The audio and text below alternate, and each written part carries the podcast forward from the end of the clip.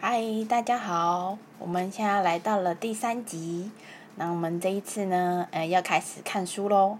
那就是这是我上一次从四五本书当中抽中的，那也很神奇的这一本就是我去印度，呃，学习身心灵的一些呃课程，然后的老师，他启蒙的老师 Krishna 跟 Prita 著作的这本，呃，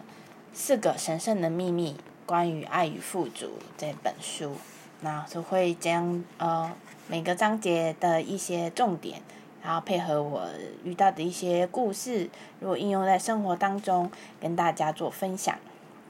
那也很很巧的遇到今天是新北就是三级防疫，那在这个外在动荡的一些环境，呃这种外在的环境当中。要如何安住自己的心，然后从一些知识跟课程当中，让自己不要被外在呃牵牵着走，然后被影响，让自己安在。这个书籍，呃，刚好今天就是让大家学习啊，如何去呃处在呃在这种状态当中，自己如何自处的一个方法，还有一些知识。那当然呢，在展开旅程之前呢，请大家呃先闭上眼睛，深深的吸，深呼吸三次。在深呼吸三次当中，在内在的对自己说：“愿我找到寻求我寻求的答案，愿我发掘我需要的解方，然后愿我获得美好的生命。”这是在这本书的第三十七页，一开始你要展开这本书的旅程，嗯，与学习的旅程。我们通常一开始都会让自己先准备好、安在好，然后用深呼吸的方式，呃，去做一些调频，然后进入这个书籍的一个内容，这样子。对，那。嗯，为什么会从这本书开始？也是也是机缘啊，可也也是想说，刚好用这个时间点，这本的章节蛮适合，刚跟现在的一个疫情，然后社会上的动荡，然后大家如何去自处的知识有很大的关系。那也这本书还有这些知识对我而言已经很熟悉很熟悉了，所以在介绍起来。就会变得就是呃很就是很驾轻就熟这样子啊，当然就跟比较可能年年资比较久的老师来讲，我还是菜鸟啦，只是我想用这种方式跟大家介绍这本书，还有这跟这个 p 塔 t a 跟 Kushina 举他们建构建立的这个 O O O N O 学院在。印度的一个呃呃身心灵的学院，然后到带给全世界的各个领袖或者是各个的人，呃，对他们的影响是怎样这样子？那当然，现在印度也是疫情也是有很大的影响，那他们基金会也有对这块部分进行很多的募捐帮忙协助。那当然也有带领他们能够让自己不要活在那个恐惧当中，因为恐惧是最深层的那个内在的一个一个表征，它会引发很多其他的愤怒啊、好害怕啊等等其他的情绪出来，所以恐惧是最源头、最源头对一些事情的一个源头的那个感受，所以就让这本书带领你。如何让自己常常处在一个不要受外境打扰的一个状况？那我每天，像我自己每天就会做一些静心，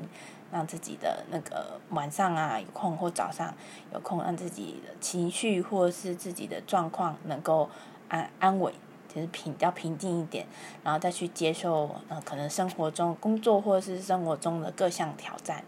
那有些挑战来了，就不会害怕、担心、恐惧。呃，就会比较淡淡的会去看待这一切，那你就不会被这个环境、这些事情拉着走，嗯。那在这间学校，呃，就大致上跟大家介绍。那我们这个里面书籍大约有八个章节，大约，然后会摘取一些重点，不太可能是逐字念。那就是大家有兴趣，如果你手上也有书，也希望你是拿这本书跟着我这个部分去了解这样子。对，那嗯，一开始的第一章节，它其实就是讲有关于呃灵性愿景的生活，你是处在哪一种存在状态？他所说的这个四个神圣的秘密，这个是第一个的秘密，这样子。啊，他在这个章节里面用一个很经典的印度故事来介绍这一个灵性愿景的状况，就是和尚有两个和尚，一个叫 Yesmi，一个叫 Nomi。啊，他们就到村庄讲道，然后回来的路上会到。经过一条河流，那在河流的部分听到有个女生是要过河，然后哭着说问她，呃，就是哭着说不知道怎么过河，然后 Yes Me 跟 No Me 啊，就是，呃，呃，就是看着他，你看听着，请听他为什么他没办法过去，然后他因为说这边的河水上涨无法回家，可是他对岸又有他的孩子在等他，那 Yes Me。Yes me，他就是平平平静静的就帮助他过河，那过河就是背着他啊抵达到对岸，然后呃 Yes me 跟 No me 就继续在回寺庙的路上。那 No me 突然过了不久之后，就很激动的问 Yes me 说：“你知道你刚刚犯了一个大忌吗？”那 Yes me 和尚就说：“哎，我知道啊。”然后糯米就说：“可师傅有说不可看女子，也不可碰女子，可是你却碰了她，啊也也不能和女子交谈。”那叶斯米就平静的回答说：“的确是如此，但我半个小时前就把她放下了，放不太下的，放不太下她的，不是你吗？就是说。” Yes，你已经把这件事情当下处理完，他没有把这件事挂碍在内在，可是 Nomi 却把它挂碍在他的内在，一直认为这个事情你怎么可以这样做？他就是有一种哎，一直纠结在这个呃教条规则等等的这些部分，嗯，他一直放不下。其实这两个和尚很很明显的就可以代表，就是我们平常人的一个体验的两种内在状态。那 Yes Me 它就是属于在美好状态，那 No Me 的话就是它会有很多的所谓的受苦状态，因为它一直纠纠结在那些的情绪、那些的教条规则里这样子。可是 Yes Me 它是当下就把这件事情处理完了，就是活在当下的那种感受，可他没有把这件事情再呃带到未来，对他不会去把这件事情再扩展，那些事情再放大。所以这两个就是代表一种是美好状态，一个是受苦状态。受苦状态就是一种负负面的一些呃呃一些情绪感受。那美好状态大家也都知道，这是一种呃比较是平静啊、连结的那种比较正向的一个情绪感受，这样子。对，那这就是 Yes Me 跟 No Me 的故事。那这个就是在第一个章节。灵性愿景的生活，你要去思考看看，你是想要，嗯，处在哪一种的生活状态？如果你是在常常就是不是常常，就是你有时候会遇到一些事情来的时候，那你当下不管好的或坏的，或是长官骂你，这件事情就过了，那你会不会就是这件事情一直很挂碍，一直一直在未来？都一直讲这件事情，那你如一直在挂碍这件事情，那其实你就是 no me，因为你把最轻微的这个受苦状态，已经进化到第二个所谓的过度执迷的状态。那这样子就是一直处在受苦状态，一直紧紧抓了这些受苦不放，才会导致很多的一些社会案件啊，忧郁啊、躁郁啊、焦虑。或一些自杀案件，因为对这件事情的执着不放开。那如果你当下这件事情过了，就是一种体验。当下过了，情绪不好了，情这个情绪过，情绪这个事情来了，你情绪不好。那如果当下，你就是和你的当下情绪相处在一起。那有些人问，什么叫跟自己情绪当下相处在一起？也就是说，如果你真的生气了，你就可能在离开现场到旁边，就是拿东西捶捶东西啊什么之类的。然后，如果你要哭，你也可以到别的地方就大声的哭。通常个案或是前的学生，他们他们哭或生气，我不会去阻止他们不要哭、不要生气。我会在旁边陪伴，然后让他哭，我就只是递递卫生纸，然后倒个茶，或是他骂人骂到累了，递杯水，就是你要做这种的角色。而不是就是，呃，一直给他建议，哈。然后我觉得当一个安静的倾听者是一个我们要学习的陪伴者的角色，就蛮好的。啊，如果想给他支持，之前老师有教过我是手要搭在他的背后的呃颈颈部下的地方，然后不要拍他，因为拍会把人的气给拍走。你就放在那，它就代表是一种支持。有背后有一份支持的力量，这是一种陪伴，也不是要去阻止他的宣泄。有时候情绪来了，就是让他宣泄。我们以不伤害别人为原则，这样子，其实就让他这个流过了。因为你常常紧紧抓住了这一个苦、这一个痛苦跟这一些呃问题的时候，它其实在未来会变成一种执迷，那这个执迷就会影响到你所有生活的面相。你所有的生活面向所遇到的任何事情，那个模式都会一直在重复。遇到同样的人一直在重复，遇到的事情一直在重复，而这些都不是一个很美好事情的吸吸引到的那种美好事情。那吸引到的都是一些呃，你一直还没做完功课的这些事情一直到来。当然没有分好跟坏，可是当然大家都很希望是处在一种幸运 lucky。的状态，那你当然，如果你一直处在那种抱怨，然后一直处在那种呃厌恶等等这种负面，也不是就是这这这种情绪，因为对宇宙来讲，这些不是所谓的正负面，只是它就是一种情绪。那宇宙就是以为认为你很需要这样子的情绪的事情，你就会吸引到这样的事情。所以有些人会觉得，为什么我一直在强？一直要推广不不抱怨或等等，哎，有些人就觉得人与人之间就是讲讲八卦、抱抱怨，其实很稀松平常的，这是没有错啦。我我们修行者也不是说就多多清高，我们也会有啊，也会有情绪。可是当你要学习练习这种觉知，让这件事情能够慢慢的减少，不要它是变成你生命当中的常态，这是一个蛮重要的。一种休息，